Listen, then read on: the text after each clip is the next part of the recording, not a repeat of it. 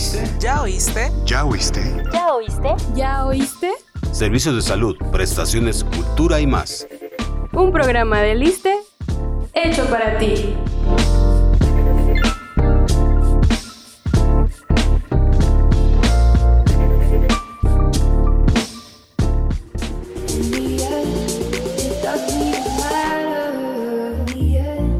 Hola, este es un podcast original ¿De quién? de Liste. ¿Acaso hay otro?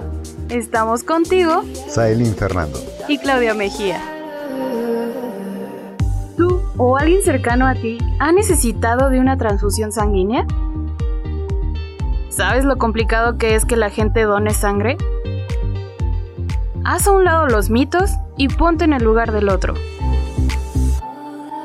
Sabemos que te surgen varias dudas acerca de este tema, como ¿cuánta sangre me van a extraer? Si tengo un tatuaje puedo donar o al donar podré contraer alguna enfermedad. Pues quédate y descubre algunas respuestas que el doctor Facundo Carlos Meneses Melo, que viene del Hospital General Dr. Fernando Quirós, nos aclarará.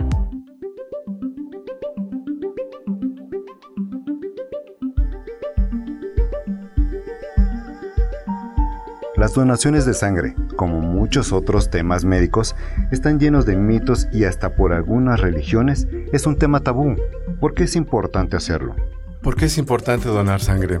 Excelente pregunta. La donación de sangre o la sangre como tejido solamente la puedes obtener a través de la donación de un ser humano, ya que no hay hasta la fecha una forma de sustituirla. Es indispensable. Y otra razón, pues que finalmente los servicios de atención requieren tener un abasto suficiente de sangre para toda aquella contingencia donde el paciente accidentado, la mujer gestante que llega en malas condiciones o los pacientes hemato-oncológicos que son los pacientes que regularmente requieren de la transfusión de componentes sanguíneos. ¿Cualquier persona que tenga la voluntad de donar puede acudir o se requiere alguna edad en específico para poder hacerlo? Puedes donar sangre después de los 18 años de edad. Te presentas a un banco, acreditas tu edad a través de tu credencial y puedes donar sangre y límite de edad son 65 años de edad. Doctor, yo tengo un tatuaje que me hicieron hace algunos años y un piercing en el ombligo. ¿Es posible que yo pueda ir a hacer una donación? Porque mi deseo sí es hacerlo como voluntario. Esa condición la analizamos en conjunto. Si tienes más de un año después de haber realizado el tatuaje o haberte colocado un piercing, puedes tú donar sangre, siempre y cuando el resto de las condiciones clínicas te lo favorezcan. Ya nos dijo algunas limitantes. ¿En qué otras situaciones ya no puedo ser un candidato para hacer una donación? ¿Y qué requisitos debo de seguir para ir preparado y donar sangre? No, no estar enfermo en esas condiciones, no estar tomando medicamentos, este, no estar desvelado, mantener un ayuno aproximadamente entre 4 o 6 horas, que no sea mayor, porque también puede tener efectos adversos durante la donación. Pesar más de 50 kilos, no haber ingerido alcohol 72 horas previas a la donación, Ok, ya doné. ¿Qué pasa después de mi donación? Me refiero a qué pasa con la sangre que doné o las plaquetas que se donaron. Sí, eh, recuerda que la sangre se separa en, en sus componentes, glóbulos rojos, plaquetas y plasma. Los glóbulos rojos ahora con los aditivos que, se le, que nos permite conservar más tiempo, 42 días. Eh, las plaquetas, 5 días. Llámese plaquetas obtenidas de sangre total o a través de las plaquetaféresis, que son igual 5 días finalmente. ¿Y tú? ¿Ya nos sigues en nuestras redes sociales? ¿Todavía no? Bueno, escucha lo que viene y toma nota. Pero no te vayas aún, todavía seguimos con nuestra entrevista. Nuestras redes sociales oficiales te están esperando. Disfruta, comenta e interactúa con contenido informativo y entretenido. Búscanos como ISTMX en Facebook, Twitter, Instagram y YouTube.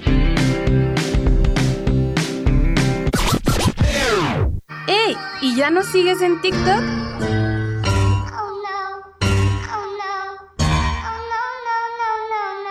Hazlo y únete a la familia ISTE.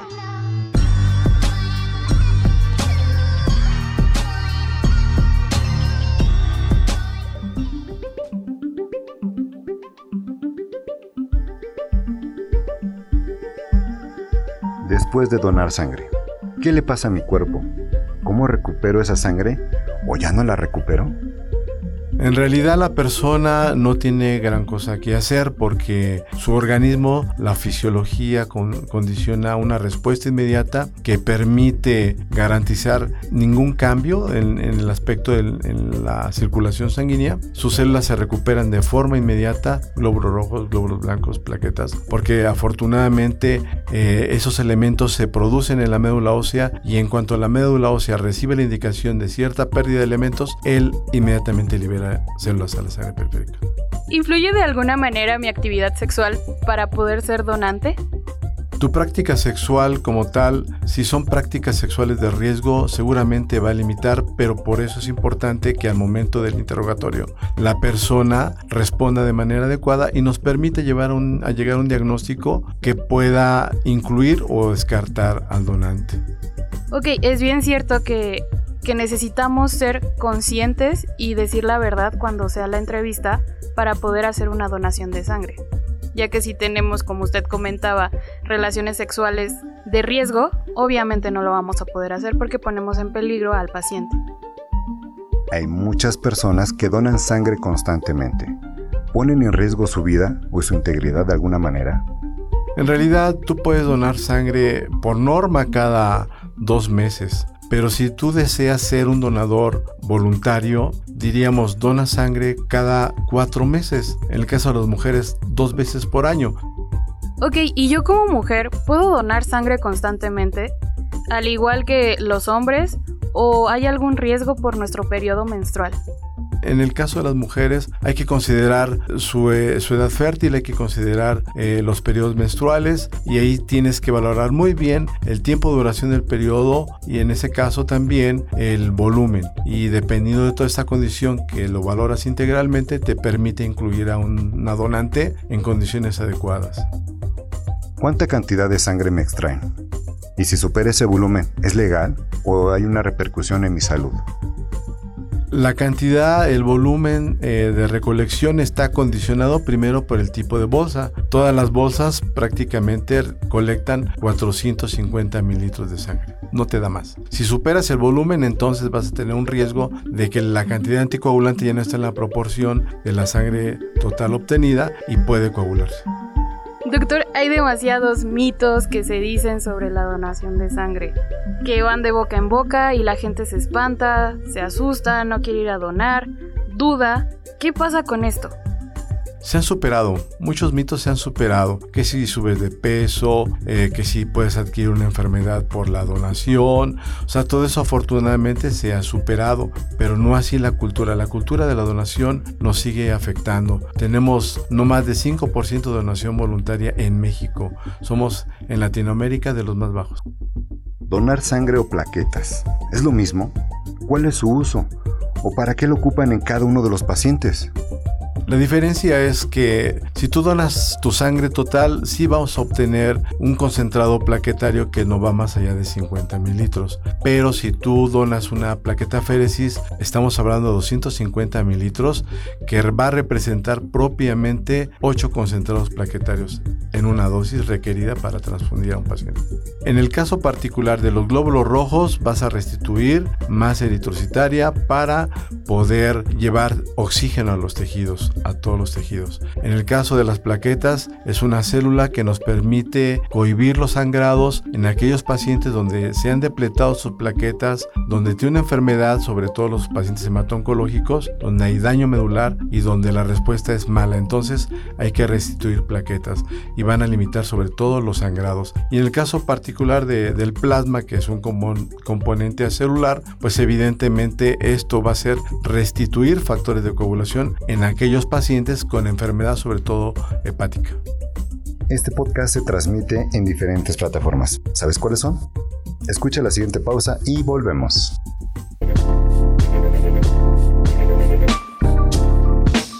No te pierdas este y más programas en Spotify, iTunes, Google Podcast y Anchor. Síguenos como este podcast y activa las notificaciones.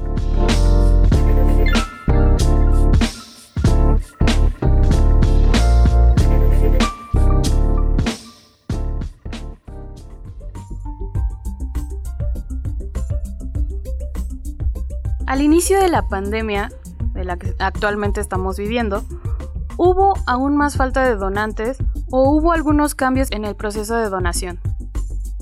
Sí, en realidad, a pesar de que sabíamos de la presentación de la pandemia desde China y decíamos, bueno, pues va a tardar en llegar a México, pero nos tomó ya preparados y empezamos a implementar acciones. El Centro Nacional hizo recomendaciones puntuales desde la selección y ya después, más adelante, con el aspecto de la vacunación contra COVID. Entonces, evidentemente afectó la captación. Algunas instituciones lograron, eh, sí, la recepción de los pacientes COVID, la atención de los pacientes, pero evidentemente se limitó la donación a los familiares directos del enfermo por el riesgo de ser portadores asintomáticos y en consecuencia tener un problema mayor si los aceptabas como donadores. Entonces buscamos la alternativa de personas no relacionadas con el enfermo, de personas que están clínicamente aparentemente sanas y que no habían tenido relación con COVID, ¿no? Y de ahí fue donde nos apoyamos para, para mantener la, la captación.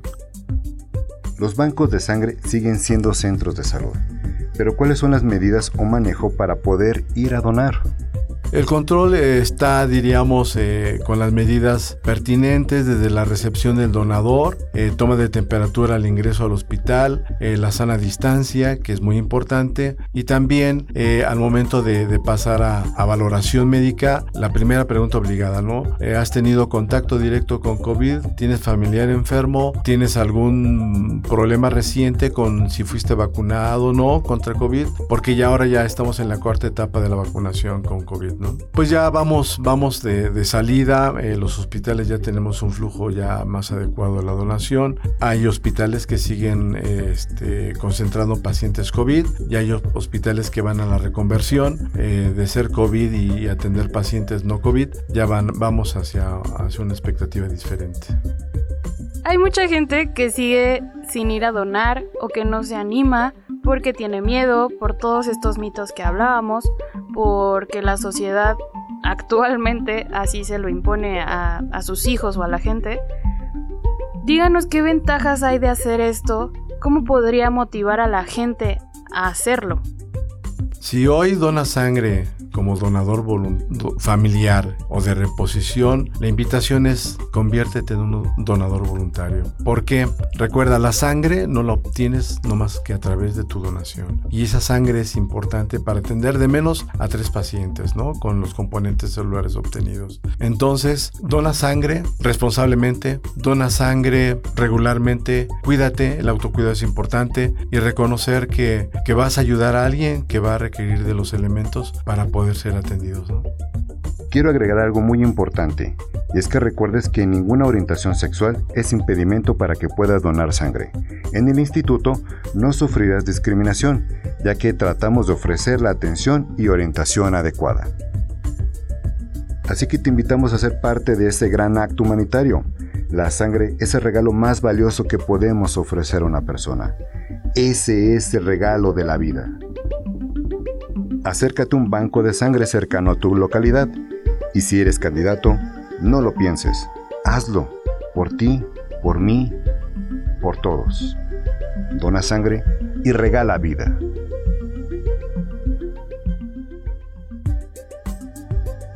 Gracias por quedarte hasta el final.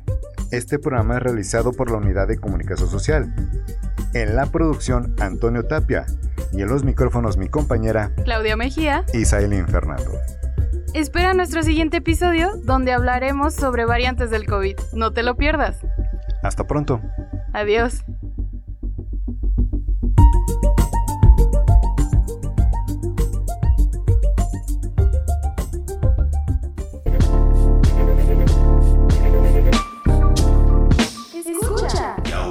¿Ya oíste? ¿Ya oíste? ¿Ya oíste? ¿Ya oíste?